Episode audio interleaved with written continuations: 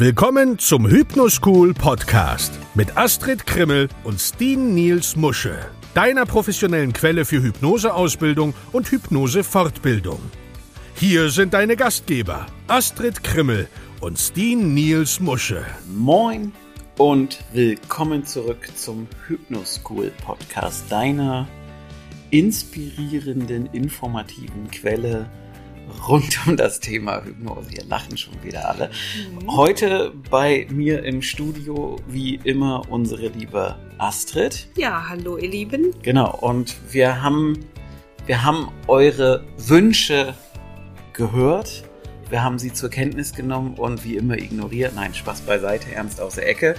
Ähm, wir haben in der Vergangenheit immer bei einem besonderen Gast gutes Feedback bekommen und sehen ja auch, welche Folgen am meisten gehört sind. Und das waren diese Folgen. Und deswegen haben wir uns heute nochmal entschlossen, Petra, Dr. Petra Frese nochmal einzuladen. Dankeschön. Danke, dass ich nochmal da sein darf. Wir, wir, freuen uns, dass du da bist und weil wir in der letzten Folge, die du vielleicht vor dieser Folge schon gehört hast, so ein bisschen, weil wir uns vorher verquatscht haben, äh, aus der Zeit rausgelaufen sind, haben wir halt beschlossen, wir nehmen jetzt noch mal eine weitere Folge auf, um das Thema schwere Erkrankungen zu vertiefen, denn wir hatten ja beim letzten Mal eigentlich noch so über zwei, drei weitere Dinge gesprochen und da können wir dann eben heute noch mal drüber sprechen. Und was waren so die beiden Hauptthemen, über die wir heute noch sprechen wollten, Petra? So als kleiner Ausblick. Für mich ist es Autoimmunkrankheiten im, im Großen, die große Überschrift und jetzt ganz aktuell Long-Covid. Okay. Mhm. Womit wollen wir anfangen? Autoimmunerkrankungen. Fangen okay. wir Autoimmun an, okay. Ich bin, ich bin ja immer, ne? ich habe ja keine Ahnung. Was sind denn Autoimmunerkrankungen?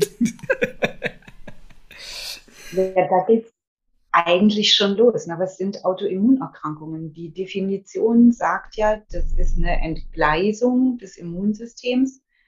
Wenn das Immunsystem nicht mehr differenzieren kann, was ist körpereigen, also was ist Freund und was ist von extern, was ist von außen. Mhm. Also in Anführungszeichen Feind. Und wenn diese Klarheit fehlt, dann attackiert der Körper sich quasi selber. Mhm. Und diese Definition, also ich habe es jetzt nicht wörtlich, nur wie ich es gerade jetzt aus dem Kopf so sagen kann, die Definition, die hat mich eigentlich lange begleitet. Und so habe ich das auch genommen und betrachtet und geglaubt. Mhm. Bis zu einem ziemlich aufrüttelnden Moment. Also ich war selber innerhalb eines Jahres mit fünf verschiedenen Autoimmunerkrankungen diagnostiziert. Ich habe sehr starke Medikamente genommen, die sehr starke Nebenwirkungen hatten. Und das endete letztendlich damit, dass ich sieben Monate im Bett war, weil ich nicht mehr aufstehen konnte. Und dann habe ich gehört, dass Anthony Williams, the Medical Medium, gesagt hat, Autoimmunkrankheiten gibt es nicht. Mhm. Und das hat mit mir ganz schön was gemacht. Weil wenn man sieben Monate ins Bett gefesselt war, eine Familie hat ein Kind, was man versorgen möchte, eigentlich eine glückliche, begeisterte, überzeugte Mutter ist und das nicht kann. Und dann kommt da so einer daher und sagt einem, boah, es gibt gar nicht deine Schmerzen, die hast du eigentlich nicht wirklich. Das hat mich ziemlich durchgeschüttelt. Ja. Und hat meinen mein Blick oder meine Einstellung zu Autoimmunerkrankungen drastisch verändert. Mhm. Bin durch die wunderschöne bunte Palette der Emotionen gegangen, also Change Management, ne? nach Elisabeth Kübler-Ross. Erst, ähm, wie heißt es Deutsch, Denial, also Ablehnung kann ja gar nicht sein. Ne? Das zweite, das Verhandeln. Ja, wenn es vielleicht für manche zutrifft, bei mir ist das anders. Dann die Wutphase, dann dieses wirklich traurig sein, enttäuscht, super, super am Boden. Und dann die fünfte Phase, das, also manche nennen es Akzeptanz, nach Elisabeth Kübler-Ross ist es Akzeptanz. Ich nenne es eigentlich lieber Recovery, also sich wieder erholen. Mhm. Ich bin durch die Phasen, also wirklich full blown durch. Also vor allem Wut hatte ich, Wut war das erste und das kam dann zwischendurch immer mal wieder. Und das hat mich nicht losgelassen. Und das möchte ich eigentlich gern hier auf den Punkt bringen. Weil Anthony hat gesagt, der Körper ist ja nicht blöd. Wieso sollte dieses intelligente Wesen, Körper, also diese intelligente Konstrukt, sich selber zerstören?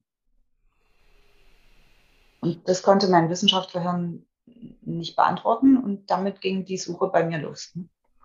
Und wie es so oft ist, also your mess is your message, ne? meine eigene Mess, meine, eigene, meine eigenen Erfahrungen und ich habe wirklich kann sagen, ich habe es geschafft. Ich nehme momentan keine Medikamente.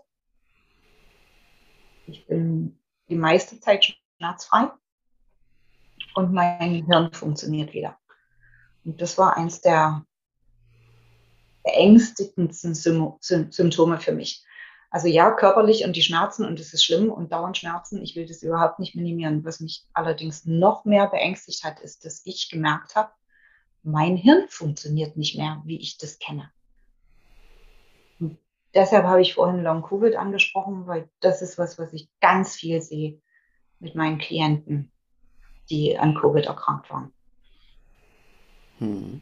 Was ist denn eure Erfahrung mit, den, mit Autoimmunkrankheiten? Wie, wie seht ihr denn das? Also ich, ähm, ich bin ja doch noch als ehemalige Krankenschwester oder sagen wir mal so, ich bin, den, den Job habe ich ja, ne, habe ich ja auch 30 Jahre ausgeübt, guckt man natürlich auch immer noch auf der medizinischen Seite und ich weiß, dass relativ aktuell war. Du hast es, glaube ich, gefunden, eine Studie, dass MS ausgelöst wurde durch irgendeine Epstein-Barr. Epstein-Barr, Epstein-Barr-Virus. Ne? Also da passiert ja ganz viel. Natürlich mhm. muss man auch überlegen, hey, warum kriegt denn jetzt der Körper mit Epstein-Barr das Problem? Weil wir haben ja ein Immunsystem. Und äh, was, also ich gucke natürlich immer oder, oder frage mich oft, was war denn zuerst da, die Henne oder das Ei? Ne? Und ich denke, irgendwas sorgt ja dafür, dass der Körper mit diesen, mit diesen, ich sag mal, normalen ähm, Bakterien und Keime nicht mehr klarkommt. Also auch da ist ja irgendwas im Argen gewesen. Richtig. Ich, also meine Erfahrung ist, also ich habe ja, ich bin ja dafür bekannt, dass ich manchmal wie sagt, äh, wie, wie, hat Petra das mal in irgendeinem Vortrag gesagt? Out of the box. ähm, ich sag nur hier, ne, also Hand geben auf komische Art und Weise. Ähm, und das Spannende ist halt, dass ich glaube, dass wir, wir reden ja über Hypnose. Nein, anders. Ich glaube nicht nur, ich habe gesehen, was für Veränderung möglich ist. Und dann kommt aber wieder hinzu, und das ist, glaube ich, das, wo es dann wirklich kritisch wird. Und heute betrachtet würde ich sagen, die brauchen mehr Sitzungen als nur eine Sitzung. Mhm. Nicht für das Behandeln der eigentlichen, der Krankheit, sondern für das Abschirmen der Einflüsse von außen. Weil ja dann das Umfeld kommt und sagt, ja, äh, das geht jetzt nicht, das kann nicht sein, weil du hast ja eine Autoimmunerkrankung und jetzt hast du ein, zwei Hypnosesitzungen gemacht, kann nicht sein, dass das weg ist obwohl die Leute deutlich viel Besserung haben. Das heißt, da kommt wieder der Einfluss von außen, der manche Dinge nicht versteht und dann so die Glaubenssätze wieder zurückholt. Ja, das können eben auch die Ärzte sein, die sich das nicht erklären können und ich sag jetzt mal, klingt jetzt blöd, aber ich sag's halt einfach, Wunderheilung nicht akzeptieren können. Ja, und dann kommt halt wieder diese die selbsterfüllende Prophezeiung, die ganzen Negativsuggestionen, die dazu führen, dass Teile der Krankheit eben doch wieder zurückkommen, weil ja, es heißt Autoimmunerkrankung, irgendwas stimmt ja im System nicht. Und wenn ich dann halt diese Dinge nicht verändere, dann wird es halt schwierig. Ich habe aber eben auch schon Leute gesehen, die jahrelang, ja, also beschwerdefrei waren mit MS, hatten wir ja schon. Ich kann mich daran erinnern, dass ich mal auf einem Simpson-Protokoll-Training eine Patientin von einem der Teilnehmer hatte. Du, das war, glaube ich, wo ja, du wiederholt hast. Mhm. Die so furchtbar enttäuscht war, dass ich nicht Uwe war, Petra. so, und ähm, der ging danach wirklich richtig gut. Ähm, ich weiß gar ich habe es halt, weiß nicht, meine Patientin war nicht weiter verfolgt. Ähm, Aber ich weiß halt auch, dass es der deutlich besser ging. Aber da kommt dann auch wieder das Umfeld. Ja, weil wenn ich jahrelang krank bin, mit Erkrankung wie auch immer, dann fängt es ja auch manchmal an, schwierig zu werden, mich wieder zu resozialisieren oder zu rehabilitieren, zurück in eine Arbeit zu gehen und so weiter und so fort, weil ich daran gewöhnt war. Das ist das eine. Und bei anderen habe ich halt auch gesehen, dass die mit zum Beispiel Mor Morbus Basedorf jahrelang beschwerdefrei waren und irgendwas passiert dann und plötzlich kommen die Beschwerden wieder zurück. Und das ja. ist halt, finde ich, sehr, sehr spannend und da waren noch so viele andere, also ich habe ja, ich muss, ich sage andersrum, die Fälle mit Autoimmunerkrankungen behandle ich seit 2013 eigentlich immer mit dem Simpson-Protokoll.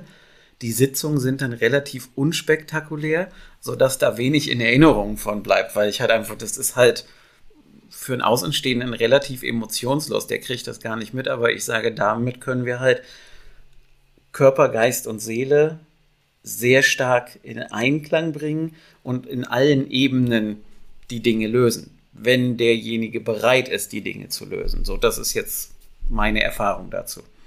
Ja, und ich, ich sitze hier und nicke zu, zu ganz vielen Aspekten, weil was du gesagt hast mit dem, das, der Einfluss von außen. Ja, ich stimme dem zu und ergänzend. Das ist natürlich eine riesen Herausforderung, ne, weil das gesamte System, also Familie, Sozialsystem im, im engen und im weiteren Kreis, sich hat darauf einstellen müssen, auf die Erkrankung. Und jetzt wieder eine Veränderung. Eine Veränderung, ich habe es noch nie anders erlebt, die geht immer mit Angst einher, ne? weil wir nicht wissen, was kommt danach. Und mit dem, was wir haben und uns, uns irgendwie etabliert haben, da geht Sicherheit einher. Und wir wollen, also unser Hirn bemüht sich ja sehr erfolgreich, uns in dem Zustand der Sicherheit zu behalten. Ne? Darum geht es ja. Das limbische System macht nicht, also macht zwei Sachen, aber eins davon ist, uns in Sicherheit zu haben. Und das ist ganz gewiss ein Aspekt. Und das Zweite, was du gesagt hast mit dem Simpson-Protokoll, die Erfahrung mache ich auch. Allerdings einschränkend hier mein Wissenschaftleranteil, wenn ich nicht in der ersten Sitzung und auch nicht als einziges, als einzige Methode mit dem Simpson-Protokoll arbeite, ist mein Eindruck, ich habe längerfristigen Erfolg, weil dann beide Systeme, also sowohl das Vertrauenssystem des Klienten als auch das Analytische, wenn das Analytische versteht, was haben wir denn gemacht in den Sitzungen, wenn die Hand in Hand gehen, wenn die das beide verstehen, dann ist der Erfolg aus meiner Sicht, also aus meinen Beobachtungen, schneller, größer und dauerhafter. Ich habe zum Beispiel einen, einen, jungen Mann gehabt, der mit MS, wenn wir jetzt MS sprechen, als ich den das erste Mal gesehen habe, war der im Rollstuhl. Mhm. Und wir haben vielleicht drei Sitzungen, vielleicht auch vier gehabt. Und der konnte wieder aus dem Rollstuhl und der konnte wieder mit seinem kleinen Jungen Fußball spielen.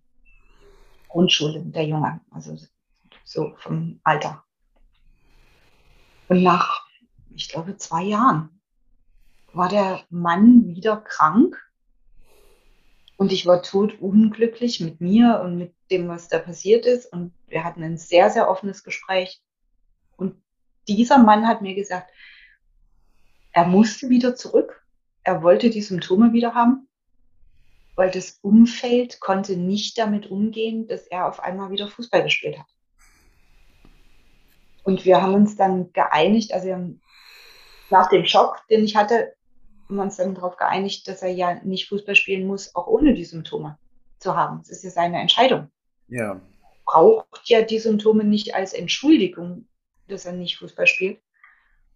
Und damit ging es ihm besser. Und ich glaube, das letzte Mal, also das letzte Mal, als ich von ihm gehört habe, das war sieben Jahre nachdem ich ihn das erste Mal getroffen hatte. Und ihm geht es relativ gut. Ist nicht weg, allerdings ist er auch nicht im Rollstuhl. Und diese Verknüpfungen, ne, das zu erkennen und dann auch zu lösen, wenn es möglich ist. Mir. Auch die Symptome, ne, damit ich. Mir, fällt, mir fällt da gerade was, was Interessantes zu ein. Äh, weil Astrid das gestern erwähnt hat. Also du hast mich ja gestern nach dem Buch von Bruce Lipton gefragt. Mhm. Und in Bruce Liptons Intelligente Zellen äh, oder für wer es auf Englisch lesen will, Biology of Belief, wird ein Satz permanent immer wieder wiederholt. Auf das Umfeld kommt es an. Und ich glaube, das ist, das passt dann auch hier wieder. Ja, wenn das Umfeld das unterstützt und gut findet, ist gut. Wenn das Umfeld eher negativ ist, weil es ja, wir hatten es ja gerade, Petra, ne? du hast von dem, von dem Arzt erzählt, von dem Chirurgen, ja, ja, der dachte, du holst da das Pendel raus und, äh, und alles. Ähm, ja, wenn ich da keine Ahnung von habe und höre nur Hypnose, für manche ist das halt wie Voodoo, ja? Ja, und, und, genau da, sag ich mal, liegt das Problem, dass es nämlich noch nicht in den Köpfen angekommen ist, dass wir auch bei solchen Erkrankungen wunderbar mithelfen können, ja, oder die Leute unterstützen können, dass sie ihre Selbstheilungskräfte aktivieren, weil was passiert? Die kommen nicht mit dem Hashimoto zu uns oder mit der MS oder mit dem Morbus Crohn, sondern die kommen zu uns, weil sie vielleicht Angst haben und sagen, ja, das habe ich auch noch. Und ich sage, hey, das wäre aber auch ein, eine gute Geschichte, da nochmal nachzuschauen. Ja, was soll denn da Hypnose bringen? Ja, und das finde ich sehr schade, dass das so weit weg ist. Ne? Wobei ich habe ganz viel Hoffnung, dass das besser wird Mhm. Weil, also vielleicht darf ich jetzt erzählen, ich fange gerade wieder an zu strahlen. Ne? Ich habe ne, das große Glück, dass ich mit einer Functional Medicine Ärztin zusammenarbeiten darf. Und wir beide haben gemeinsam entwickelt ein Projekt, äh, wo wir zusammenarbeiten werden, was wir starten Ende März. Und wir fokussieren uns zunächst auf äh, Klienten, die an äh, Lyme, also an Borreliose erkrankt sind und darunter leiden. Weil da geht es ja genau darum, also Körper hat Symptome, wirklich großes Leiden. Was ja heißt, unheilbar ist, mit schweren Medikamenten quasi die Symptome unterdrückt werden, damit die Menschen überhaupt einigermaßen Lebensqualität haben. Und dieses Zusammenarbeiten, also sie wird sich auf den Körper fokussieren und ich werde die hypnotische Arbeit Seele und Spirit übernehmen. Und wenn wir beides im Einklang haben, wenn beides balanced ist, ausbalanciert ist, dann versprechen wir uns wirklich ganz, ganz viel davon, dass wir vielen Menschen wirklich helfen können, ein besseres, erfüllteres Leben zu haben.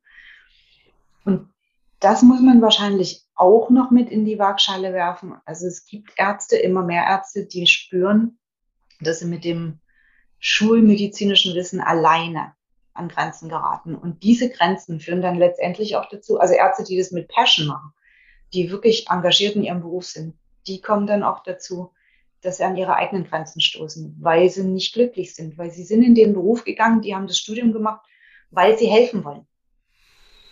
Und diese Realisierung, diese, mir sind die Hände gebunden, ich kann nur so viel machen, da muss doch noch mehr gehen das führt meiner Meinung nach dazu, dass viele Ärzte sich öffnen und bereit sind, mal zu gucken, was, was gibt's denn noch? Ne? Und diese Ärztin, von der ich jetzt gerade erzählt habe und der Chirurg, den du angesprochen hast, dem geht's selber gerade nicht so gut. Und das hat dazu geführt, dass er gesagt hat, was machst du denn eigentlich? Ich weiß, du machst eine Dose, was ist denn das? Und ich glaube, das brauchen wir mehr und mehr. Diese Offenheit, sich das mal anzugucken, anzuhören, was wir eigentlich tun. Das gemeinsame Projekt, also darauf freue ich mich wirklich sehr, weil die Seele kann das alles viel, viel schneller. Also wenn wir jetzt in, in irdischer Time, irdischer Zeitlinie denken, die Seele kann die Themen viel, viel schneller lösen. Mit der richtigen Hilfe, das kann man in einer Session. Der Körper braucht länger. Es ist nur mal ein irdisches Gesetz, ne? Zum, zum Heilen, zum Erneuern der Zellen um ein neues Gleichgewicht zu erstellen. Das dauert länger und deshalb kommen ganz viele Klienten zu mir und sagen, ja, das kann ja nicht so schnell sein. Also die hinterfragen sich selber den Erfolg nach einer Session und stellen das in, in Zweifel, ziehen das in Zweifel, weil kann ja gar nicht sein. Ja, das sind unterschiedliche Ebenen. Ne? Da ist nicht die eine besser oder schlechter, sondern es sind einfach verschiedene, verschiedene Ebenen. Und wenn die Seele die Heilung initiiert und ganz schnell umsetzt, brauchen wir die Geduld, dass der Körper mitzieht und den zu unterstützen durch Schulmedizin, durch Nahrungsergänzungsmittel, durch Umstellung der Lebensweise. Ich glaube, wenn wir das Gesamtpaket haben, also ich merke schon selber, wie ich mich da so wirklich ja, sehr engagiere, weil ich habe es ich hab's erlebt, ich habe es an meinem eigenen Körper erlebt, mehrmals. Ich meine, ihr wisst ja, die Nahtoderfahrung, das kam nicht, weil es mir so super gut ging. Mhm. Habe es selber erlebt und ich kann wirklich mit ganzem Herzen sagen, das ist möglich. Und was Christine gesagt hat, die, die Wunderheilung. Wunder sind ja die Dinge, die wir nicht wissenschaftlich erklären können. Das wird als Wunder bezeichnet. Und nur weil wir es jetzt noch nicht verstehen, wie das geht, müssen wir es jetzt eben noch Wunder nennen. Ja, also ich, ich sag mal so, ne? also zwei Dinge dazu. Äh, zum einen, wir wissen ja von den modernen Neurowissenschaften, wir haben da oben zwischen den Ohren so ein Ding, dessen Kapazität wir ja nur zu 10% nutzen, also 8 bis 10%. Ja, ich gehe halt immer einen Schritt weiter und sage, okay, mal angenommen, wir schaffen das mit Hypnose nur um 2 Prozentpunkte auszureizen. Dann reden wir bei 10% schon über 20% mehr Leistung. Äh, das ist ja schon mal was. Und ich sage halt in Ergänzung dazu ja auch immer gerne, das Ding oben zwischen den Ohren ist die beste Apotheke, die wir haben. Äh, äh, so, und ich glaube einfach, dass mehr möglich ist, als wir uns selber zugestehen. Und als wir auch hier und da immer glauben können. Also ich glaube einfach, es gibt so viele tief verwurzelte Glaubenssätze, die mhm. das eben verhindern, weil ich, also ich bin der festen Überzeugung, wir könnten es auch schaffen, ein Organ nachwachsen zu lassen, Zähne nachwachsen zu lassen oder, oder, oder, wenn nicht von außen es immer heißen würde, das geht nicht und wir nicht die tiefe Überzeugung hätten, dass es nicht geht, weil wir halt schon auf die Welt kommen mit der Prägung, das funktioniert nicht. Ja, also das ist halt vielleicht auch was. Welt? Wie bitte? Kommen wir damit auf die Welt oder lernen wir das? Du wirst ja damit groß. Also du kommst nicht damit auf die Welt, aber du wirst groß.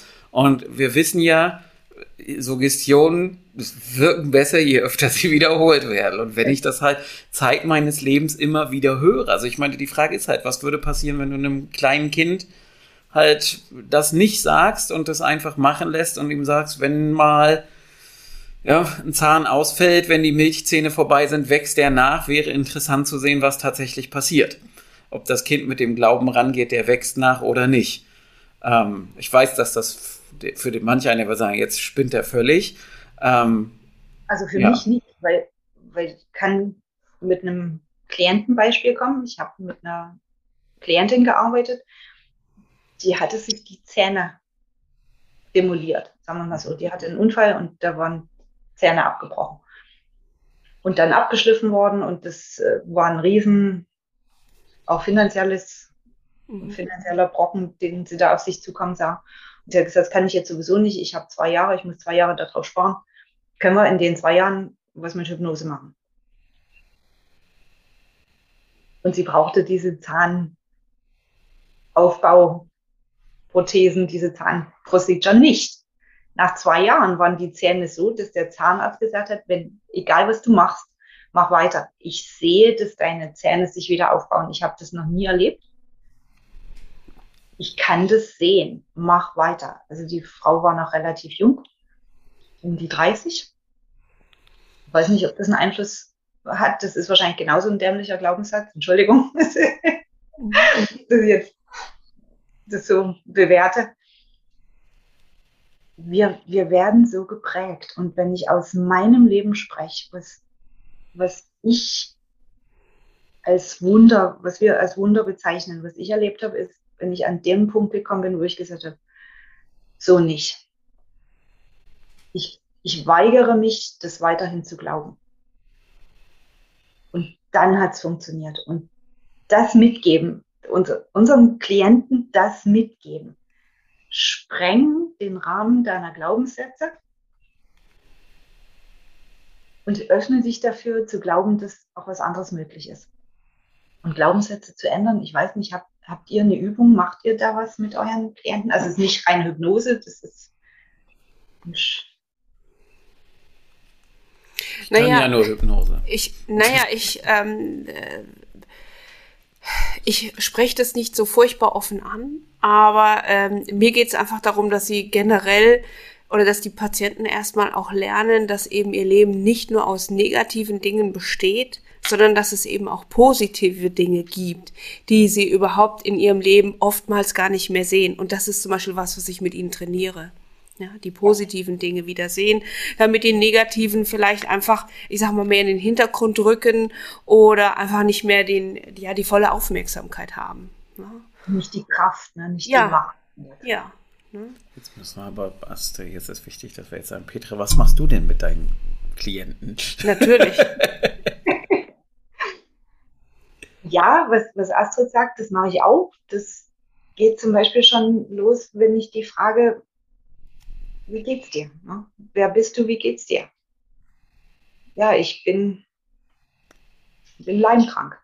Mhm.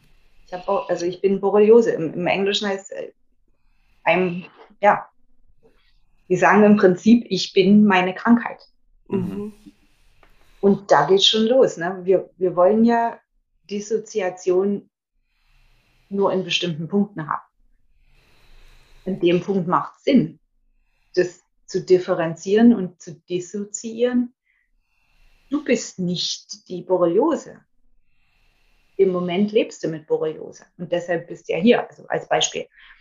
Dieses Differenzieren, Distanzieren ist der erste Schritt. Weil, was wir ja auch bei, bei Alkoholikern ich bin Alkoholiker. Nee.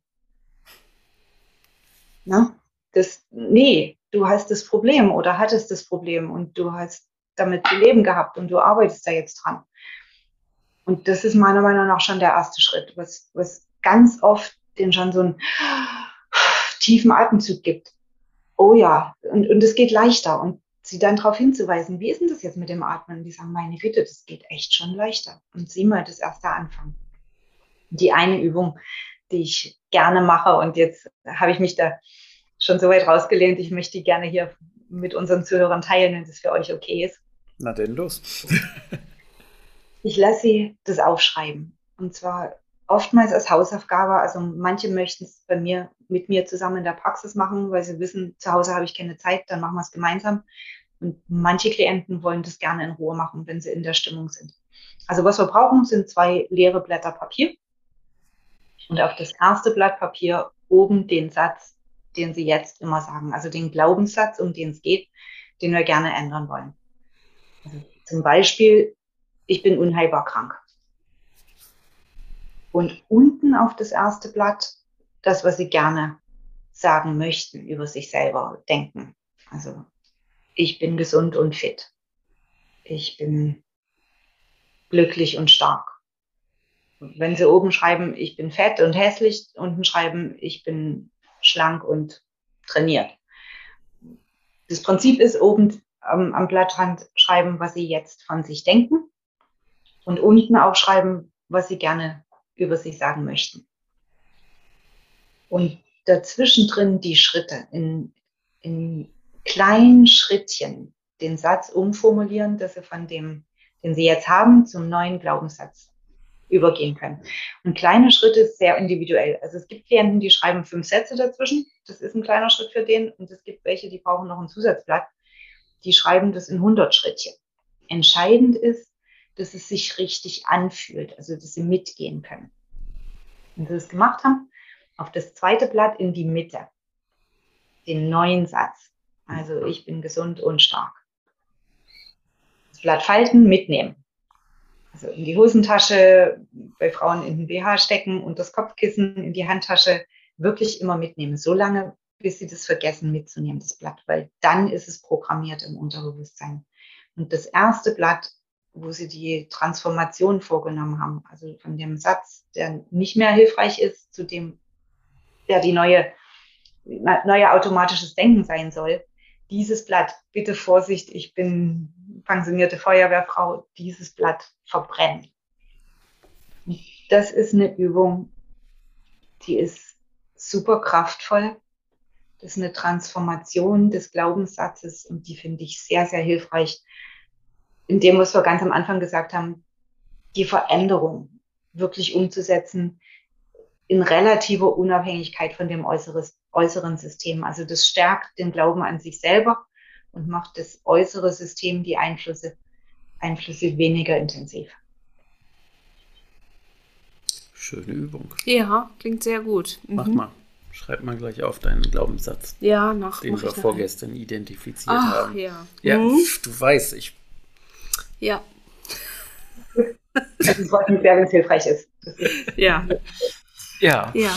Petra, ich äh, gucke gerade auf die Uhr. genau. Äh, wollen wir noch ein paar Sekunden über Long-Covid sprechen? Also Astrid und ich können da, glaube ich, nicht ganz so viel zu erzählen, weil ich glaube, du hattest noch keinen Fall in der Praxis und ich Nein, auch nicht. Also ich hatte Post-Covid-Patienten, aber noch nicht äh, Long-Covid-Patienten. Also muss Petra jetzt erzählen. Wir lehnen uns jetzt zurück und hören dir gespannt zu und mhm. haben vielleicht die ein oder andere Zwischenfrage. Gut. Also ich habe schon relativ viele, ist immer relativ, ne? Was sind viele? Ich habe wirklich leider schon viele Fälle von Long-Covid-Symptomen. Und ich habe selber schon zweimal Covid gehabt. Und ich denke, ich kann auch aus meinem eigenen Nähkästchen plaudern. Weil das sind ja unterschiedliche Meinungen unterwegs. Also wir packen jetzt alles in die Schiene Covid. Das hängt alles damit zusammen und wir haben für alles eine Entschuldigung. Oder die andere, andere Extrem sagt, Long Covid gibt es nicht. Und ich denke, die Wahrheit liegt irgendwo dazwischen. Ja, sicher. Das wird vielleicht auch ausgenutzt und Dinge, die vorher schon existent waren, werden jetzt unter dem Decknamen oder unter der Überschrift Long Covid anders gelebt. Allerdings glaube ich nicht, dass es das nicht gibt, weil ich sehe es einfach viel zu oft. Also ich habe es an mir selber erlebt und ich sehe es auch oft. Und eine Sache, die ich immer wieder, ja, Entschuldigung, das ist die Carlotte, die ich leider immer wieder sehe, ist sogenannter Brain Fog. Also wenn das Gehirn nicht mehr arbeitet wie vorher, wenn das wie benebelt ist. Mhm. Wenn man nicht mehr so denken kann, wie man es vor der Covid-Erkrankung normal hatte. Das sind Dinge, die habe ich selber erlebt und die sind super beängstigend. Und das erlebe ich in, also mit vielen meiner Klienten. Und wenn dann die Mutter zu mir kommt und sagt, ich, ich bin am Verzweifeln, ich stehe in der Küche, ich habe ein Messer in der Hand und ich weiß nicht mehr, was ich machen wollte. Und dann sagt sie, und dann muss ich mich irgendwie versuchen zu erinnern, dann gehe ich raus aus der Küche, dann komme ich wieder rein in die Küche, hilft nicht. Dann irgendwann geht mein Blick auf die Uhr am Backofen und dann sehe ich, ah, es ist 18.20 Uhr, also 6.20 p.m das ist ja Essenszeit. Ah, ich wollte Armbrot machen für meine Kinder. Das, das tut mir in der Seele weh. Und das ist ja nur ein Beispiel. Ne? Für mich ist es real, weil ich es sehr oft sehe. Und ich habe es selber erlebt. Und da ist die Hypnose aus meiner Erfahrung ein super tolles Werkzeug. Weil was ich immer wieder erlebe, das kann man fast sagen für alle, wenn ich die Klienten in die Hypnose leite, werden andere Areale des Hirns angesprochen und auf einmal funktioniert es wieder. Und wir bringen das Selbstbewusstsein wieder mit. Oh, ich kann es noch. Mein Gehirn ist noch lebendig, es ist noch aktiv. Und wir können wieder anschubsen, dass die Segmente oder Areale, die nicht so Antworten auf unser tägliches Leben, dass die wieder aktiviert werden. Und was ich auch schon erlebt habe, ist, dass in der Hypnose der Klient dann sagt, so und jetzt, brauche ich ein Werkzeug und jetzt mache ich den Nebel weg. Mhm. Und das, das Unterbewusstsein, das wissen wir ja als Hypnosetherapeuten, das Unterbewusstsein liefert uns die Lösung zu der Sache. Was immer das ist, das ja, ich nehme es an und bin dankbar dafür. Ich bin jedes Mal wieder voller Ehrfurcht und erstaunt, was alles möglich ist. Und Long Covid, also wir haben ja oft das Thema, ist in einer Session alles möglich. Für Long Covid, vor allem wenn es um Brain Fog geht, ich sehe Riesenerfolge nach einer Session. Und dann, wie Stine und Astrid, wie ihr das vorhin schon gesagt habt, dann kommt wieder der Zweifel, da kommt das Umfeld. Das kann doch nicht sein, dass eine Session das gebracht hat. Deshalb haben wir mehrere, um das wirklich zu stabilisieren. Und ja, da ist Hoffnung. Da, da ist wirklich Hoffnung, dass, dass die Hypnose, also die mentale Arbeit, die spirituelle Arbeit, dass die wirklich deutlich Besserung bringt. Ich möchte ja bewusst nicht Heilung sagen, weil das wissen wir noch nicht, ob das dazu führen kann. Allerdings, was ich schon sehe, bringt deutlich Besserung. Und ich meine, dass ich wieder laufen kann, das, ist Selbsthypnose. Ne? Ich habe wirklich von, von April letzten Jahres an große Angst gehabt, dass ich nicht mehr laufen kann. Weil das, es war jeden Tag was anderes, mehr oder weniger. Und ich war super schwach und ich, ja, habe sehr gelitten. Jetzt laufe ich wieder und das, das habe ich der Hypnose zu verdanken. Weil die Medizin war einfach noch nicht so weit zu wissen, wie helfen. Und das war das Einzige, also was ich kenne, was ich kann, wo ich glaube, wo ich wirklich gut damit bin. Und das habe ich gemacht. Also ich sag mal so, Sie sind ja, glaube ich, auch immer noch nicht so weit, dass Sie wissen, wie sollen wir damit umgehen. Ja. ja, plus, dass ja halt die Symptome sehr unterschiedlich sein können. Also bis überhaupt mal einer auf die Diagnose kommt oder in die richtige Richtung geht, ja. das kann ja ein bisschen dauern, bis sich das dahin entwickelt, sage ich jetzt mal so. Mhm. Genau. Und es ist ja. so vielfältig, ne? So, ja. Nee, nee, und ich, ich wollte da nur noch mal kurz anknüpfen, nämlich, dass die, Sel die Selbsthypnose da ja ganz viele verschiedene Aufgaben hat. Ja, zum einen fördert es ja auch die, ähm, ich sag mal so, raus aus der Hilflosigkeit des Patienten, weil er sonst ja immer angewiesen ist, dass andere was machen und da kann er selber was tun. Und dadurch, dass er ja mit einem positiven Gefühl in die Selbsthypnose geht, ich sag mal, verändert sich seine Energie, ja? ja. Seine Selbstheilungskräfte wissen auf einmal, hey, was zu tun ist. Ne? Nämlich da oben aufräumen, wie du schon sagst, ne? den Nebel wegsaugen, was auch immer. Also die bekommen ja auch eine direkte Information, was ist hier zu tun, was stört hier. Richtig. Und unseren Support, dass sie sich selber vertrauen, dass, dass wir eben in dem Fall das Umfeld sind mhm. und sagen, wenn das zu dir kam, wenn du die Idee hattest, mach das. Mhm. Vertraue dir dein Unterbewusstsein, deine Seele geben dir die richtigen Informationen, mach's, vertrau. Und das wir wieder bei Hoffnung. Ne? Wir sind eben die, die die Hoffnung geben, dass Besserung möglich ist. Dass da was getan werden kann, dass selber was tun. Ich glaube, das ist so wichtig, dass man, also ich merke das, und das macht mich sehr emotional, ich merke das immer wieder, dass, was ich auch selber erlebt habe, dass man nicht ernst genommen wird. Mhm. Das, das tut so weh. Wir sind mit Covid am Anfangsstadium und keiner kann wissen, welche Symptome, wie das sich auswirkt, wie lange das, das anhält, wie, ob das besser wird, wie die Prognose ist. Keiner kann es wissen. Und ich glaube, damit kommen die Patienten, meine Klienten und auch ich relativ gut klar. Womit ich nicht gut klarkomme, ist, wenn es abgetan wird. Nee, das kann nicht sein weil das steht nicht auf der Liste. Nee, das kannst du nicht haben, dieses Symptom habe ich noch nie gehört. Ja, das kann ja sein, dass du das noch nie gehört hast und doch habe ich das. Oder mein Patient, mein Klient hat das. Und dieses ernst genommen werden, das, das ist, glaube ich, so, so wichtig. Und das haben wir, also ich, ich sage, ich verallgemeiner das jetzt ganz bewusst. Ich glaube, das ist in der Hypnosewelt verbreiteter, dass wir zuhören und unsere Klienten ernst nehmen, als das immer noch in der Schulmedizin welt verbreitet ist.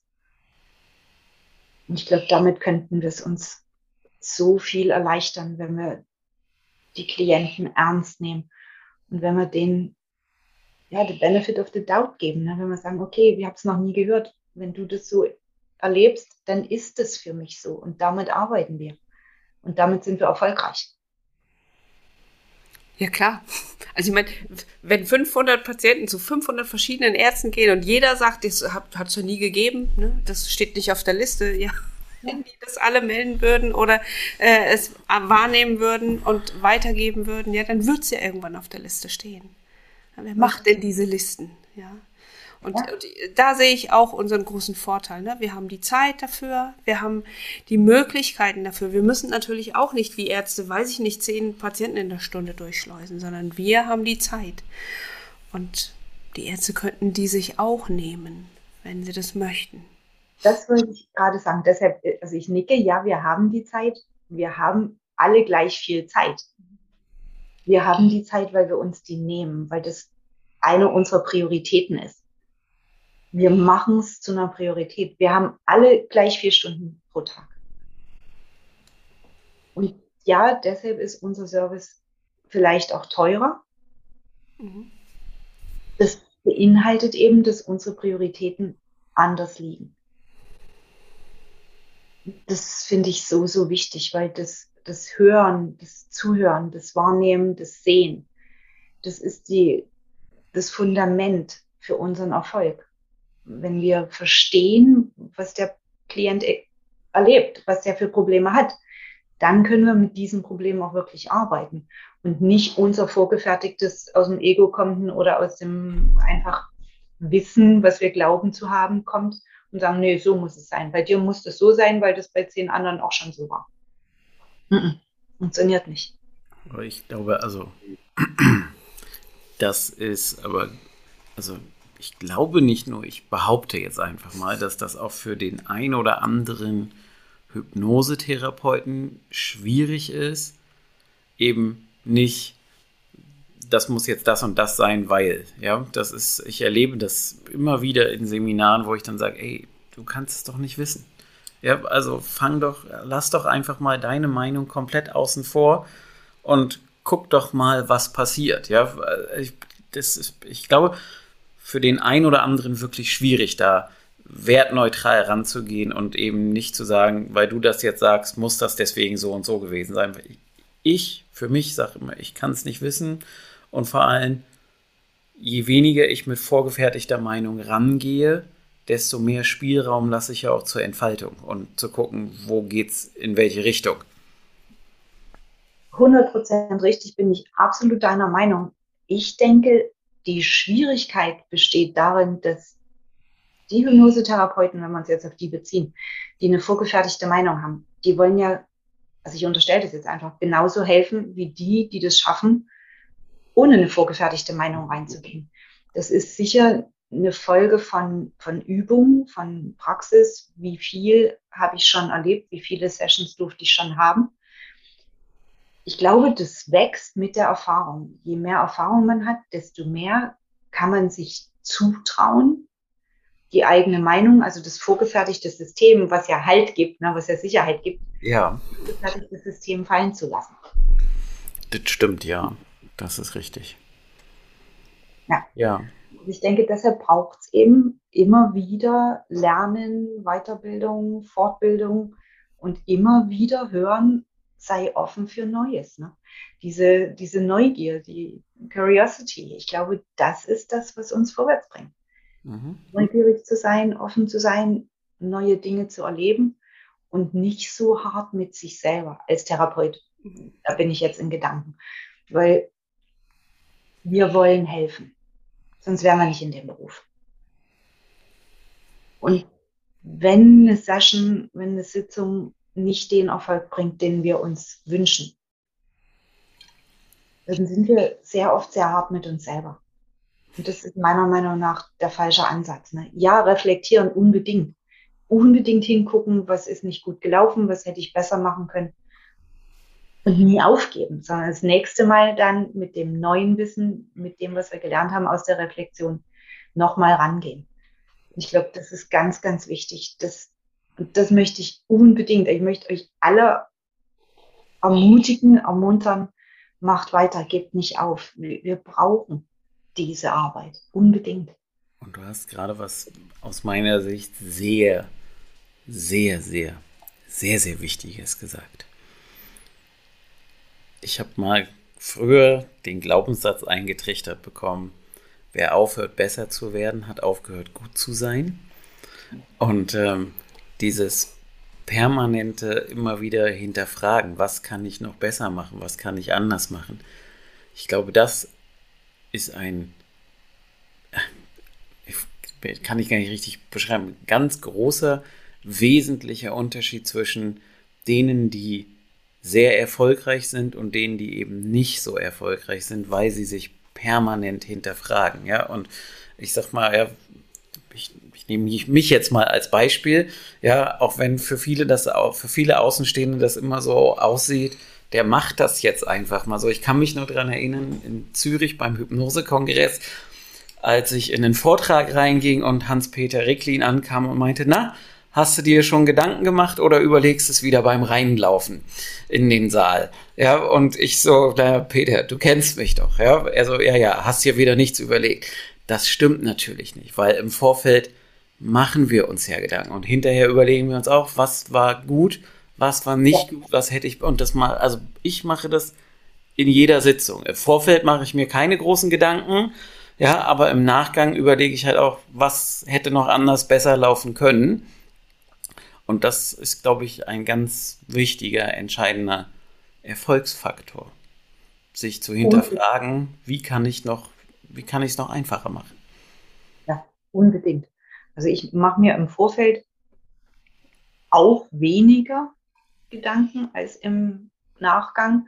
Allerdings beschäftige ich mich auch im Vorfeld schon damit. Also energetisch, spirituell auf Seelenebene und auch analytisch. Was weiß ich? wie möchte ich den Ansatz machen? Also welche Induktion zum Beispiel? Wie, wie will ich das Gespräch führen? Die Gedanken mache ich mir vorher schon.